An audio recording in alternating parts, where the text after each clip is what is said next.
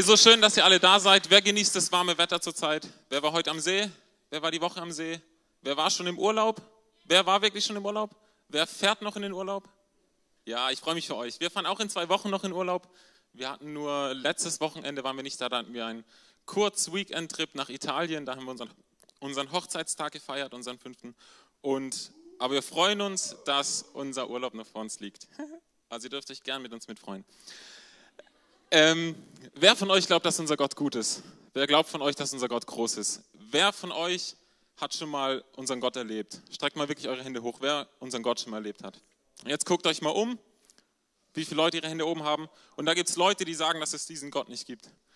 Und lasst uns eine Stelle gemeinsam lesen im 1. Timotheus 6, Vers 15 und 16. Da steht, er, der vollkommene und alleinige Herrscher, der König über alle Könige und der Herr über alle Herren. Er, der als einziger Unsterblichkeit besitzt und der in einem unzugänglichen Licht wohnt. Er, den kein Mensch je gesehen hat und den kein Mensch je sehen kann. Ihm gebührt Ehre und Macht für immer in Ewigkeit. Amen. Das finde ich so krass.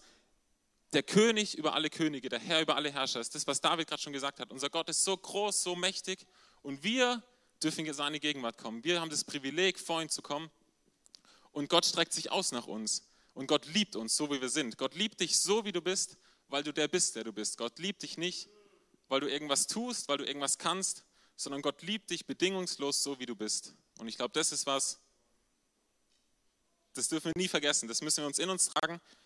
Und das ist die Identität, die Gott uns zuspricht. Ähm,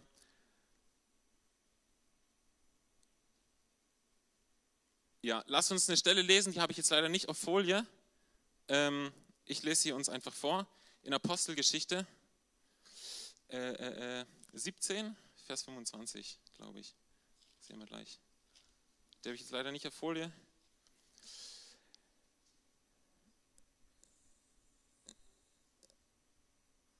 Genau. Er ist auch nicht darauf angewiesen, dass wir Menschen ihm dienen. Nicht er ist von uns abhängig, sondern wir von ihm. Er ist es, der uns allen das Leben und die Luft zum Atmen gibt und uns mit allem versorgt, was wir zum Leben brauchen. Aus einem einzigen Menschen hat er alle Völker hervorgehen lassen. Er hat bestimmt, dass sich die Menschen über die ganze Erde ausbreiten und hat festgelegt, wie lange jedes Volk besteht und in welchem Gebiet es leben soll. Mit allem, was er tat, jetzt kommt es, mit allem, was er tat, wollte er die Menschen dazu bringen, nach ihm zu fragen. Er wollte, dass sie, wenn irgend möglich, in Kontakt mit ihm kommen und ihn finden. Er ist ja für keinen von uns in unerreichbarer Ferne. Gott hat in allem, was er getan hat, hat er versucht, Kontakt zu den Menschen zu bekommen. Und er versucht auch heute, mit allem, was er tut, versucht er Kontakt zu dir zu bekommen. Er wünscht sich, dass wir ihn kennen, wünscht sich, dass wir eine Beziehung zu ihm haben. Und es ist nicht nur so, dass dieser Gott erreichbar ist und dieser Gott ist so groß, aber er ist offen für uns, sondern er streckt sich aus nach uns. Er will, dass wir bei ihm sind, weil er uns so sehr lieb hat. Und damit es möglich wurde, dass wir einfach kommen können, dass wir einfach vor ihn treten können, so wie wir es gerade eben fahren. Ich fand es gerade so stark, wie wir einfach dastehen konnten und Gott groß machen können. Wir konnten in seine Gegenwart kommen, weil Jesus für uns am Kreuz gestorben ist. Ich denke, jeder, viele von euch haben das schon gehört und das hat Gott gemacht. Er hat seinen Sohn gegeben, weil er uns so sehr liebt.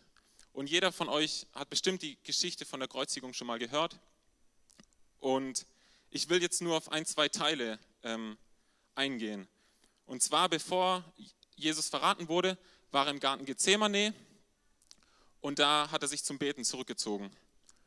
Und ich glaube, das ist, er hat nicht so gebetet, wie wir uns das manchmal vorstellen oder wie wir manchmal beten und sagt daher, bitte lass uns, keine Ahnung, halt die Anliegen vor Gott bringen. Ich glaube, Gott, das lesen wir auch, war mega angespannt. Das lesen wir im Lukas 22, das können wir mal zusammen lesen, Vers 42 bis 44. Vater, wenn du willst, lass diesen bitteren Kelch an mir vorübergehen, aber nicht mein Wille soll geschehen, sondern deiner. Da erschien ihm ein Engel vom Himmel und stärkte ihn. Der Kampf wurde so heftig und Jesus betete mit solcher Anspannung, dass sein Schweiß wie Blut auf die Erde tropfte. Ich glaube, Gott saß nicht da, oh Herr, bitte, wenn es geht, dann versuch doch, dass es nicht passieren muss, sondern er saß da, er war angespannt, er wusste nicht, also er hat gekämpft, er hat gerungen. Und wir lesen, dass er Blut geschwitzt hat. Und ich habe so, ein, so einen Bericht zu Hause von einem Arzt, der hat mal die Kreuzigung aus medizinischer Sicht dargestellt.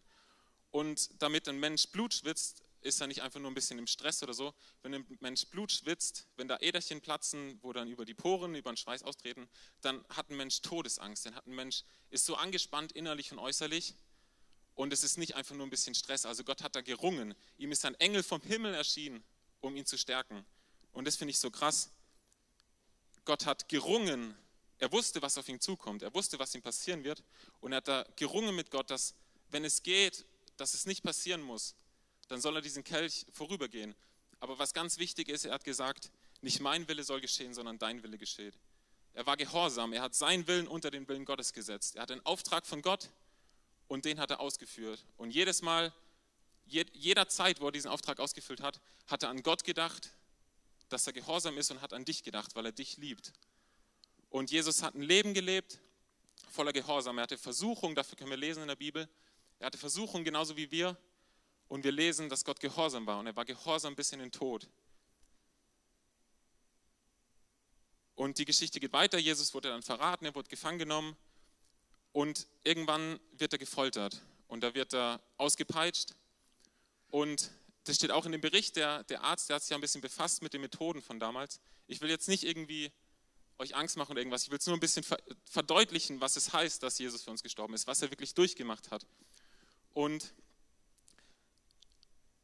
der Arzt schreibt, dass die, die Römer, die waren recht brutal damals, die hatten dann Peitschen mit dünnen Lederriemen und da waren am Ende kleine Metallstücke eingearbeitet oder waren Haken eingearbeitet.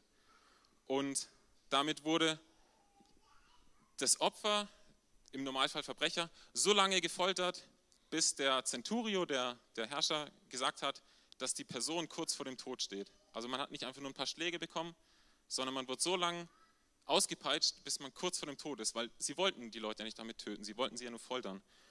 Und er hat auch geschrieben, durch so Waffen, da nicht, entstehen nicht Verletzungen, die ein bisschen den Rücken verletzen, da sind nicht leichte Striemen. Er schreibt, das sind Verletzungen. Das klingt jetzt vielleicht hart, da ist vom Rücken nur noch eine Masse von blutigem Gewebe übrig. Also das dürfen wir uns vor Augen halten. Gott wurde nicht einfach dreimal mit der Rute geschlagen, sondern sein ganzer Rücken war zerfetzt. Und mit diesem zerfetzten Rücken, da hat er das Kreuz getragen. Und ja, ich will jetzt einfach nur ein bisschen verdeutlichen, was heißt es, dass Gott für uns gestorben ist. Wir lesen, dass Jesus für uns gestorben ist. Wir lesen so oft davon, wir reden so oft davon, wir nehmen so oft das Abendmahl und gedenken daran. Und ich glaube, wir dürfen ruhig wissen, was es bedeutet. Das war nicht einfach für Jesus. Und er hatte Schmerzen, er hatte Qualen. Und er hat es gemacht, weil er dich liebt. Gott hat es gemacht, weil er sich gefreut hat, dass er damit ermöglicht, die Ewigkeit mit dir verbringen zu können. Mit jedem Einzelnen von dir. Er hat es nicht für eine gesamte Masse gemacht, er hat jeden Einzelnen gesehen und hat jeden Einzelnen von euch, jeden Einzelnen von uns, hat er geliebt und es aus Liebe getan. Und er war gehorsam sein Auftrag gegenüber bis in den Tod. Und Jesus ist gekreuzigt worden, er ist gestorben, er ist wieder auferstanden und ist in den Himmel aufgefahren und er hat es vollbracht.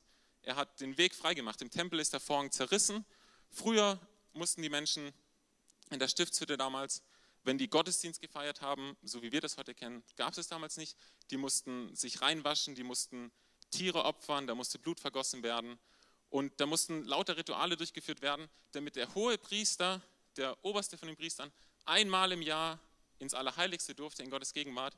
Und wenn er sich nicht genug gereinigt hat oder nicht ordentlich gereinigt hat und noch Sünde an sich hatte, dann ist er tot umgefallen. Die hatten die hatten Glöckchen an ihrem Gewand und waren mit einem, mit einem Seil halt festgebunden. Und wenn die Leute draußen die Glocken nicht mehr gehört haben, wussten sie, dass er tot ist und haben ihn an der Schnur rausgezogen. Und einfach so krass, weil, weil Gott ist so groß, Gott ist so heilig und vor ihm kann keine Sünde bestehen. Und Gott, Gott hasst die Sünde, lesen wir. Und Jesus hat aber den Weg freigemacht. Jesus hat sich hingegeben aus Liebe zu dir. Und es war nicht einfach nur, wurde halt ans Kreuz genagelt, er ist halt dann gestorben. Er hat ja noch sieben Sätze gesagt am Kreuz, von denen wir lesen. Zum Beispiel, Herr, als sie um sein Gewand gewürfelt haben, hat er gesagt, Herr, vergib ihnen, denn sie wissen nicht, was sie tun. Und er schreibt auch in seinem Bericht, wenn ihr nachher irgendjemand haben will, kann er gerne auf mich zukommen, dann kann ich euch den zukommen lassen. Der Arzt schreibt in dem Bericht, dass wenn du in dieser Haltung bist, wie die früher ans Kreuz genagelt wurden, dann ähm, musste Jesus sich, also, ent, also Entweder hängt die Kraft an den Händen, wo er genagelt ist, hängt das ganze Gewicht von ihm oder an den Füßen. Und jedes Mal, wenn er sich hochgedrückt hat, das musste er, um Luft zu kriegen, um was zu sagen, hat er sich wieder mit seinem zerfetzten Rücken an dem Holzbalken entlang kratzen müssen, um überhaupt einen Satz rausbringen zu können. Und er hat, das finde ich auch so krass, er hat gesagt, Herr, vergib ihnen, denn sie wissen nicht, was sie tun. Und dazu musste er sich auch wieder quälen, dazu musste er auch wieder Schmerzen auf sich nehmen, nur um den Vater für sie um Vergebung zu beten. Und ich glaube, da können wir so Jesu Herz so ein bisschen spüren, dass, dass alles, was er getan hat, ist so ein krasser Liebesbeweis. Und ich habe eine Geschichte, die möchte ich erzählen von einem, von einem Weinbauer, von einem Weinbergmensch. Und ähm, ja, der hat, der hat sich einen Hang gekauft, an, in einen sonnigen Hang mit fruchtbarem Boden. Er hat den, den Boden, den hat er sauber gemacht, er hat alle großen Steine hat aus dem Boden entfernt und hat den Boden gut vorbereitet und er hat nur die besten Rebarten angepflanzt und hat in der Mitte einen Wachturm aufgestellt wegen Tieren und er hat so einen Kälterdruck, wo die Trauben dann zerquetscht werden, gebaut und hat alles vorbereitet, er hat alles gemacht, was er machen konnte und hat sich auf gute Frucht gefreut. Und es ist halt so, dass dieser, diese Trauben nicht nur gut waren, die waren klein und sauer. Und er fragt die Leute, was hätte ich mehr tun können? Was hätte ich mehr tun können, um gute Frucht zu erwarten? Und was hat er machen können? Er hat alles gemacht, was er machen konnte. Und ich möchte dieses Bild gerne auf Jesus übertragen. Jesus hat für uns alles gegeben. Er hat alles gemacht, was nötig war, dass wir zu Gott kommen können. Er hat von seiner Seite alles gemacht. Und jetzt liegt es oft an uns und es ist unsere Entscheidung. Komme ich zu diesem Gott? Will ich ihm nah sein oder nicht? Und nicht nur am Sonntagabend, wo wir alle gemeinsam versammelt sind, ein paar Lieder singen und dann gehe ich am Montag raus und gehe zur Arbeit, lebe mein Leben, versuche mir ein schönes Leben zu machen hier auf der Erde und am Sonntag habe ich wieder Zeit für Gott oder habe ich wieder Platz für Gott. Und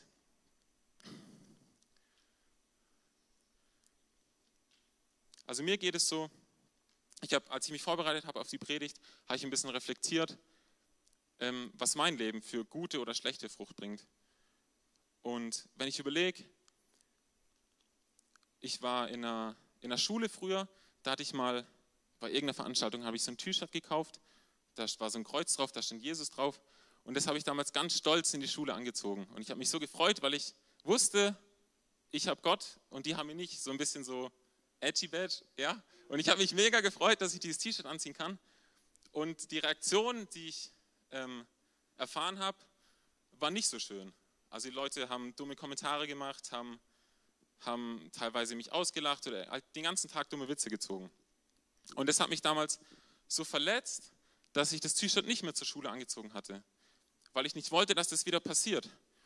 Und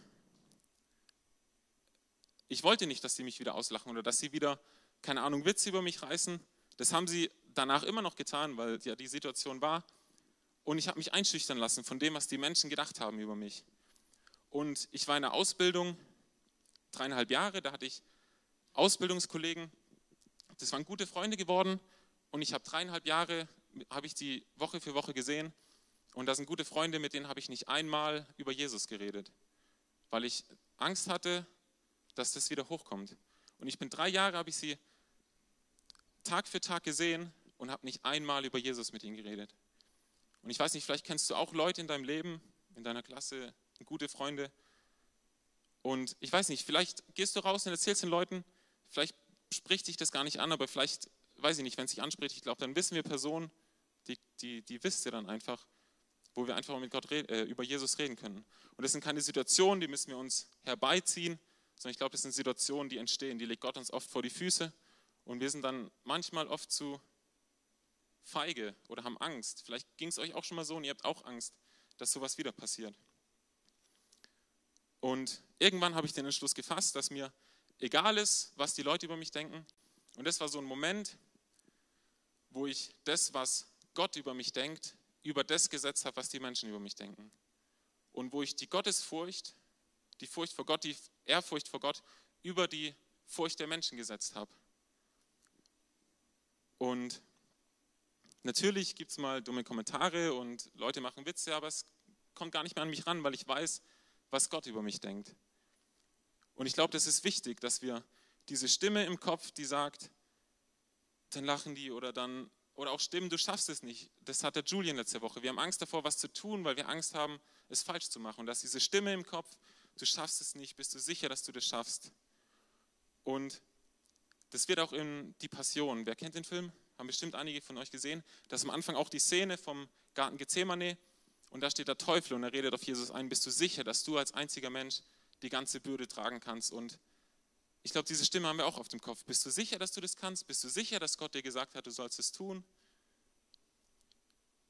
Bist du sicher, dass du das tun sollst? Oder schau mal, was die dann über dich denken. Ich will da eine Geschichte erzählen von meiner Mama.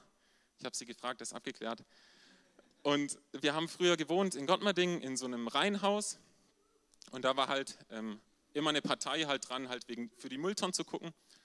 Und dann ähm, standen die Mülltonnen draußen und die standen zwei Tage später immer noch draußen. Und meine, meine, meine Mutter hat gedacht, wer hat denn jetzt schon wieder vergessen, die Mülltonnen reinzuholen?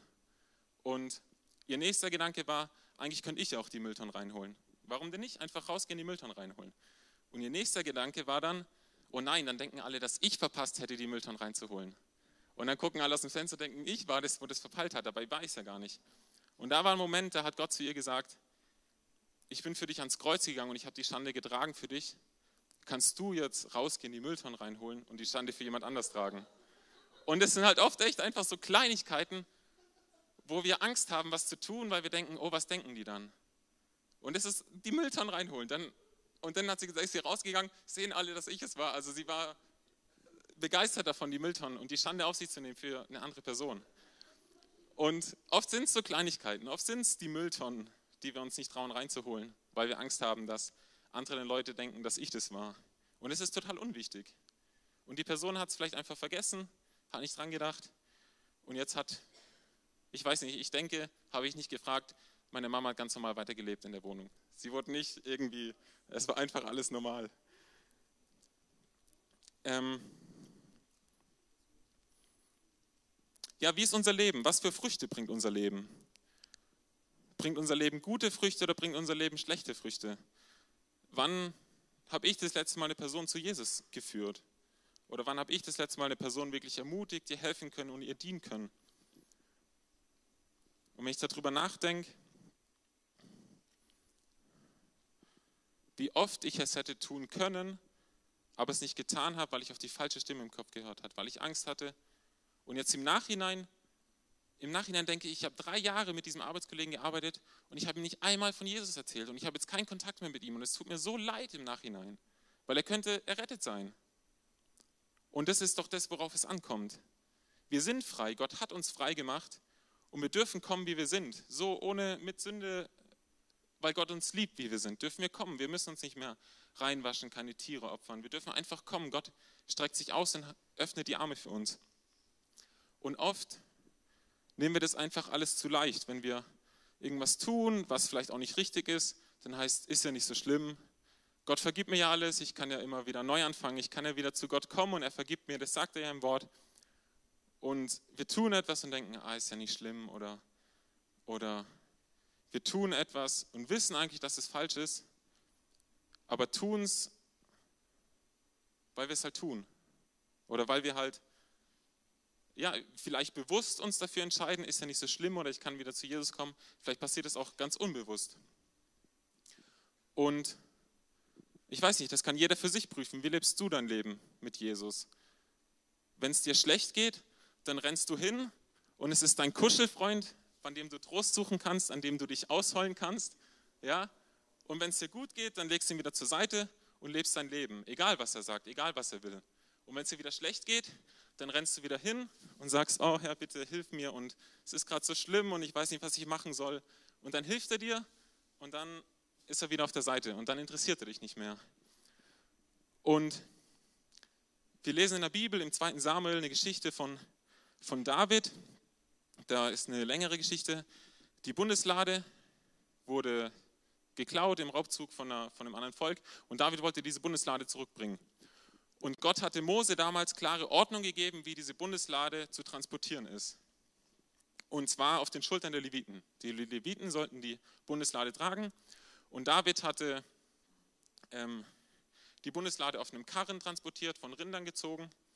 Und der, ist der Wagen ist dann ins Schleudern gekommen, weil sie so schnell gefahren sind. Nein, da ist über einen Stein gefahren, die, der Wagen ist umgekippt, die Lade ist vom Hänger gefallen und der Urs wollte die festhalten und als er die Bundeslade berührt hat, ist er sofort gestorben. Und es ist passiert, weil David, er wollte eigentlich das Richtige tun, aber er hat sich dabei nicht an Gottes Ordnung gehalten. Und ja, das ist die Sache, wir sind frei, wir dürfen tun, was wir wollen. Im, Paulus sagt im Korinther, wir dürfen alles tun, uns ist alles erlaubt, aber nicht alles nützt uns. Und es ist unsere Entscheidung, was wir tun und unsere Entscheidung, wie wir mit dieser Freiheit umgehen. Und im Galater lesen wir, im Galater 5, Vers 13, dass wir die, unsere Freiheit, die wir haben, nicht missbrauchen sollen für unsere eigenen Wünsche, für unsere eigenen Begierden, sondern wir sollen sie gebrauchen, um untereinander in Liebe zu dienen. Und jetzt ist meine Frage an dich, wie kannst du deinem nichtchristlichen Arbeitsfreund, deinem nichtchristlichen Schulklassenkameraden am besten dienen? Ich würde sagen, am besten können wir den Menschen, die Gott nicht kennen, dienen, indem wir ihm das Evangelium bringen. Und das ist unser Auftrag. Wir sollen Menschen zu Jüngern machen. Und das Beste, was wir für diese Person tun können, ist zu helfen, dass sie errettet werden, ist ihnen das Evangelium zu bringen. Gott schreibt, äh, Gott sagt, dass er Gottlose, die sterben, das, das gefällt ihm nicht. Er will, dass Gottlose umkehren und dass sie errettet werden. Und Gott ist traurig über jeden, der stirbt und Gott nicht kennt.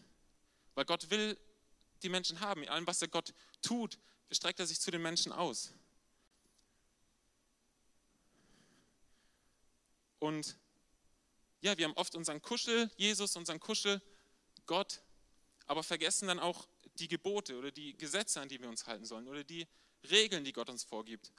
Und die Regeln, die wir befolgen sollen, damit unser Leben gute Frucht bringt. Damit unser Leben keine schlechte Frucht bringt. Und ich will eine Stelle mit euch zusammen lesen im Hebräer 12, ab Vers 1.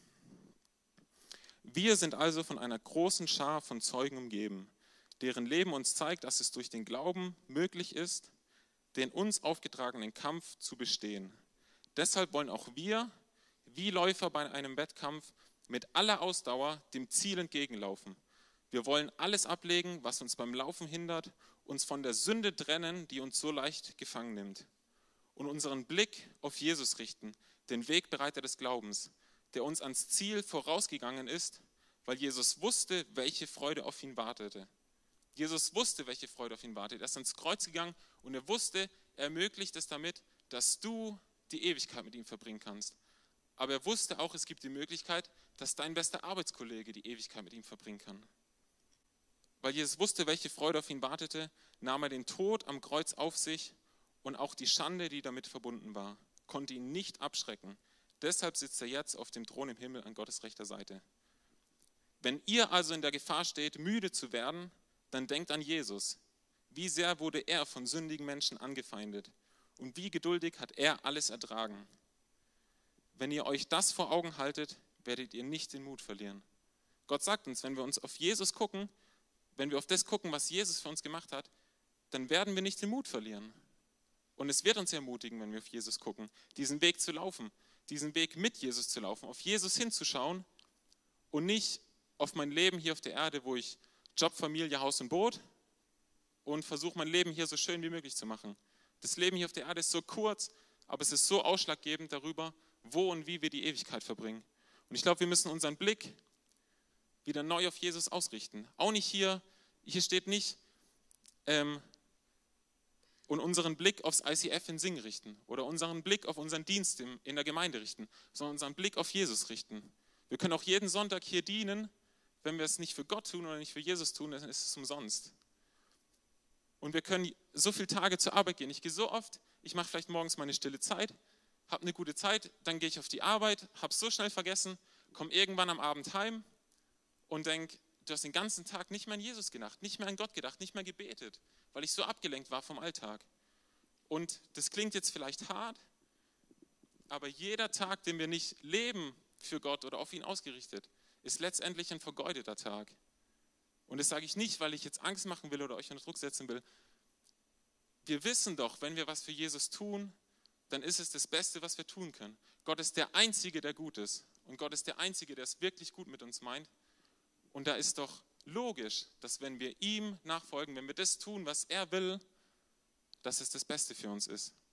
Und auch wenn es mal schwierig ist, Gott, äh, Jesus hat es auch schwierig, als er ans Kreuz gegangen ist. Auch wenn es für uns mal schwierig ist, auch wenn der Nachbar denkt, du hättest die Tonne nicht reingeholt. Auch dann dürfen wir uns auf Jesus ausrichten.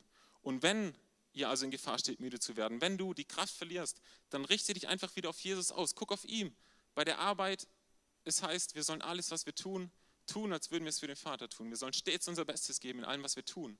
Und das können wir nur, wenn wir es auf Jesus ausrichten, sonst geht uns irgendwann die Kraft verloren. Ich kann nicht jeden Tag versuchen, mein 100% auf der Arbeit zu geben für meinen Arbeitgeber, wenn ich wenn ich es nur für ihn mache, der geht mir die Kraft aus. Das habe ich selber erlebt. Wenn ich mich aber ausrichte und wirklich, das klingt vielleicht komisch, wie kann ich das, was ich auf der Arbeit mache, für Gott machen? Aber das ist einfach eine Einstellung. Wenn ich es tue, weil ich weiß, mit allem, was ich tue, gebe ich Gott Ehre. Er hatte mich geschaffen, ich bin sein Geschöpf. Und alles, was ich tue, soll ihn ehren. Und wenn ich eine gute Arbeit bringe, dann ehrt es Gott.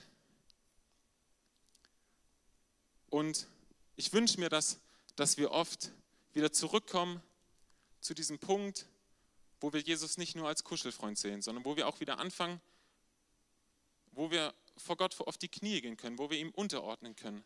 Wenn wir die Hebräerstelle weiterlesen, dann heißt es da, dass Gott einen auch manchmal erzieht, dass er auch mal ein, eine strenge Hand hat, um uns zu erziehen. Und es ist auch nicht immer schwer und es sieht im ersten Moment nicht so aus, dass es schön ist oder ein gutes Leben ist. Aber ich denke, jeder Vater versucht, sein Kind zu erziehen, nach seinem besten, und, äh, nach seinem besten Wissen und Gewissen. Jeder Vater versucht, das seinem Sohn nach seinem Wissen gut zu erziehen. Und du als Sohn hast doch auch einen gewissen Respekt vor deinem Vater oder vor deinen Eltern und machst nicht alles mit ihm, was du vielleicht mit deinem Freund machst. Und das ist bei Gott, sollte das noch viel krasser sein, weil Gott handelt mit uns nicht nach seinem besten Wissen und Gewissen nur, sondern Gott handelt mit uns perfekt, weil er der perfekte Gott ist. Und alles, was er mit uns tut, ist das Beste, was wir machen können. Und nicht, weil wir es müssen, nicht, weil ich das sage oder nicht, weil es irgendwo in der Bibel steht, einfach schon für uns, weil wir wissen, es ist das Beste, was wir tun können.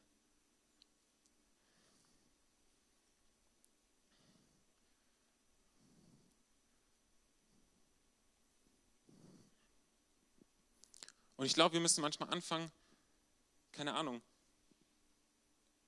uns auf Gott auszurichten und auch schauen, seine Gebote wieder zu halten, vor Gott auf die Knie zu gehen, vor Gott Ehrfurcht zu zeigen, Demut zu zeigen, sich nicht über Gott zu stellen und sagen, ich brauche dich nicht, ich schaffe das alleine, wenn es mir gut geht, sondern auch gerade wenn es mir gut geht, mich auf Gott auszurichten und nach vorne zu kommen, voranzukommen und nicht, wenn ich in die Sackgasse gelaufen bin und am Ende von der Sackgasse ankomme, mich umdrehen und wieder Gott suchen. Wir brauchen gar nicht in diese Sackgassen reingehen. Und wenn wir anfangen, unseren, unseren Blick auf Jesus auszurichten und in allem, was wir tun, ihm versuchen, die Ehre zu geben, ich glaube, dann kommt ganz automatisch aus unserem Leben gute Frucht. Und es das heißt auch nachher in dem Vers, ich lese es ganz kurz vor, mit strenger Hand erzogen zu werden, tut weh und scheint zunächst alles andere als ein Grund zur Freude zu sein. Später jedoch trägt eine solche Erziehung bei denen, die sich erziehen lassen, reiche Früchte. Ihr Leben wird von Frieden und Gerechtigkeit erfüllt sein. Und es ist nicht immer leicht, den Weg mit Jesus zu gehen. Es ist nicht immer einfach, es ist nicht immer schön. Aber wir können wissen, dass es das Beste ist, was wir tun können. Und wir wissen, es ist nur ein Weg. Und es ist auch nicht so, dass Jesus oder Gott uns alleine lässt auf diesem Weg. Im, Hebräer 4, Vers 15 steht,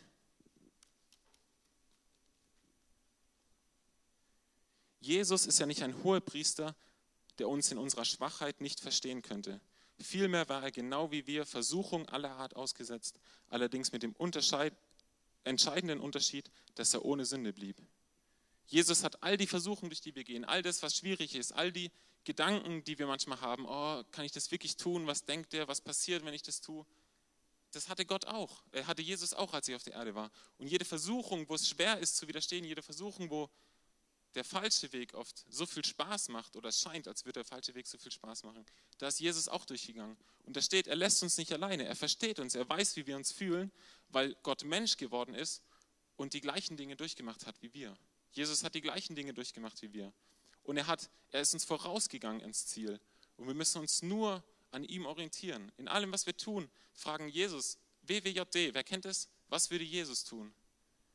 Und wenn wir uns das fragen, in allem, was wir tun, ich glaube, wenn das jeder von uns macht, dann würden wir radikal machen. Beim Wort radikal muss man ja schon fast aufpassen. Aber wenn es jeder durchmacht und jeder durchhält und für eine Woche, ich glaube, wir würden nächste Woche Sonntag schon einen Unterschied merken in unserem Umfeld, in unserer, auf unserer Arbeit, in unserer Schule, in unserer Gemeinde und auch schon in unserer Stadt.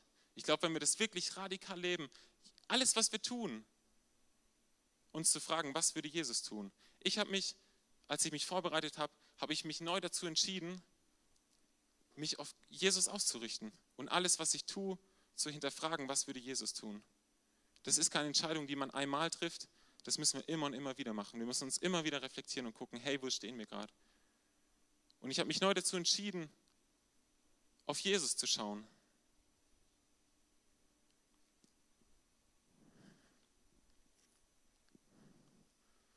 Und vielleicht ist es für den einen oder anderen auch dran, eine neue Entscheidung zu treffen. Vielleicht hast du schon mal Jesus dein Leben gegeben, aber du hast noch nie gesagt, Herr, ich will dir auch nachfolgen. Ich will nicht ein Leben mit dir leben, wo ich dich als Unterstützung habe, wenn es mir schlecht geht, sondern ich will mein Leben für dich leben. Ich will dir mein Leben zurückgeben. In der Bibel heißt es, dass wir unsere Leiber darbringen sollen als ein lebendiges Opfer. Und das ist der Gottesdienst, der Gott gefällt. Wenn wir uns hingeben. Nicht nur sonntags, wenn wir hier sind, nicht nur in unserem Dienst in der Gemeinde, sondern von Montag bis Sonntag auf der Arbeit, überall, wo wir hingehen. Und vielleicht hast du die Entscheidung schon mal getroffen, dass du Jesus nachfolgen willst oder dass du Jesus in dein Herz eingeladen hast, aber du hast noch nie die Entscheidung getroffen, dass du ihm wirklich nachfolgen willst. Vielleicht hast du auch noch nie die Entscheidung getroffen, vielleicht hörst du heute zum ersten Mal davon, dass Jesus für dich am Kreuz gestorben ist, aus Liebe, dass wir errettet werden können. Und vielleicht hast du die Entscheidung auch schon oft getroffen, dass du Gott nachfolgen willst. Aber du fällst, du stolperst, es geht im Alltag unter und du vergisst es wieder. Und dann will ich euch einladen, dass wir heute diese Entscheidung treffen, dass wir nicht warten. Die liebste Bank vom Teufel ist manchmal die lange Bank. Das heißt, da, das kannst du doch morgen machen, das kannst du doch später machen. Aber warum nicht jetzt, heute eine Entscheidung treffen? Heute sagen, hey, ich habe mein Leben vielleicht nicht gelebt, wie ich sollte. Mein Leben hatte vielleicht keine guten Früchte. Dann dreh um und folg Jesus nach, guck auf ihn. Und wenn du müde wirst, dann schau auf ihn und dein Mut wird nicht aufhören. Du wirst neuen Mut kriegen. Und vielleicht bist du auch gerade in einer Phase, wo du sagst, ja, ich brenne voll für Gott und ich gehe den Weg und ich will was erreichen mit ihm. Dann halt daran fest und treff trotzdem neue Entscheidungen. Das sind Entscheidungen, die wir immer und immer wieder treffen. Und Jesus ist für uns am Kreuz gestorben und hat sich dazu entschieden. Und Jesus hat ein Leben des Gehorsams gelebt, weil er uns liebt. Und wir dürfen ihm das zurückgeben. Unser Leben hier auf der Erde ist so kurz. Und es ist so vergeudet, wenn wir uns danach ausrichten, hier ein schönes Leben zu haben. Das ist nicht unser Auftrag. Sondern Gott will, dass wir rausgehen, ihm nachfolgen, Menschen zu Jüngern machen. Und das will er nicht, um uns den Spaß zu verderben, sondern das will er, weil er uns liebt, weil er weiß, dass es das Beste für uns ist.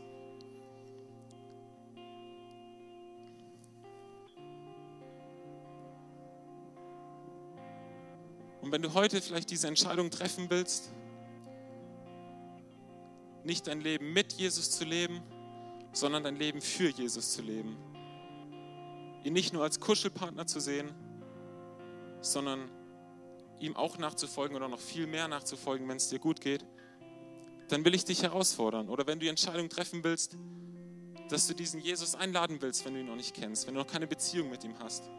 Oder du diese Entscheidung vielleicht auch schon immer und immer und immer wieder getroffen hast, dann möchte ich dich heute herausfordern. Ich habe diese Entscheidung neu getroffen, als ich mich vorbereitet habe. Und vielleicht schaffe ich es nicht, vielleicht vergesse ich es morgen schon wieder. Am morgen Abend mache ich es mir neu bewusst und entscheide, entscheide mich neu dafür für den nächsten Tag. Und irgendwann schaffe ich es, glaube ich, immer mehr und immer länger, diesen Weg zu gehen, bevor ich es wieder vergesse, bevor es im Alltag untergeht. Und im Idealfall haben wir diesen Zustand irgendwann erreicht. Und das werden wir nicht schaffen, weil wir sind noch Menschen, die sündigen. Jesus sagt, wer sich vor mir, vor den Menschen bekennt, vor dem bekenne ich mich vor dem Vater. Und ich möchte dich einladen, wenn du diese Entscheidung heute treffen willst, dass du nachher hier vor zum Kreuz kommst. Und vielleicht geht es jetzt schon wieder in deinem Kopf, oh nein, dann sieht doch jeder, dass ich jetzt aufstehe und dann sieht der doch, dass ich jetzt davor gehe. Aber ich will keinen Druck machen, aber Jesus hat es auch nicht leicht am Kreuz. Und hier drinne, hier lacht dich keiner aus, wenn du vorgehst. Und es ist vielleicht auch eine gute Übung. Du kannst hier sagen, ja, ich stehe zu meinem Gott. Und ja, auch ist mir egal, was sie denken. Ich will mein Leben auf Gott ausrichten, nicht auf die Menschen um mich herum. Und da sind Leute, die auch für euch beten nachher. Und ja, ich möchte dich einladen, wenn du diese Entscheidung treffen willst, dein Leben nicht mit Jesus zu leben, sondern für Jesus zu leben, dass du einfach vorkommst. Zum Kreuz jetzt, wie ihr wollt. Und wenn du diese Entscheidung zum ersten Mal treffen willst, dann geh auch vor zum Kreuz und geh zu den Leuten, die da gleich stehen werden, um für dich zu beten. Und warum nicht jetzt? Warum, warum warten? Wenn du spürst, dass Gott dich dahin ziehen will. Ich glaube, Jesus hat einen Plan für jeden von uns. Für, mit jedem Leben von uns hat Gott was Großes vor. Ich glaube, Gott hat in jeden von uns einen kleinen Reinhard Bonke gelegt. Und ich glaube, Reinhard Bonke war auch an dem Punkt, wo er sich entscheiden musste, diesen Weg mit Jesus zu gehen. Und ich verspreche dir, wenn du diesen Weg mit Jesus gehst, dann wird sich dein Leben verändern. Und dann wird dein Leben gute Frucht bringen. Und dann wirst du Schätze sammeln für das ewige Leben. Vielleicht können wir alle kurz aufstehen.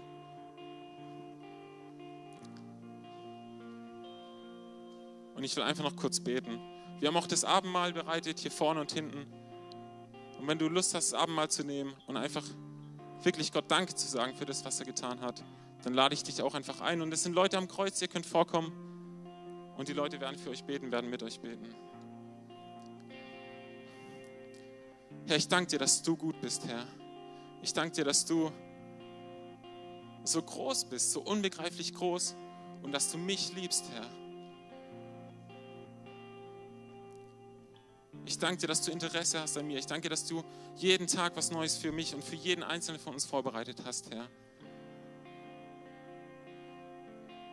Ich danke dir, dass du Interesse daran hast, wie es uns geht und dass du diesen Weg mit uns gehst, dass du uns hilfst, weil du genau weißt, wie es uns manchmal geht. Ich danke dir, dass du ein guter Gott bist. Ich danke dir, dass du uns segnen willst, dass du unser Leben bereichern willst. Und ich danke dir, Herr, dass du es nur gut mit uns meinst.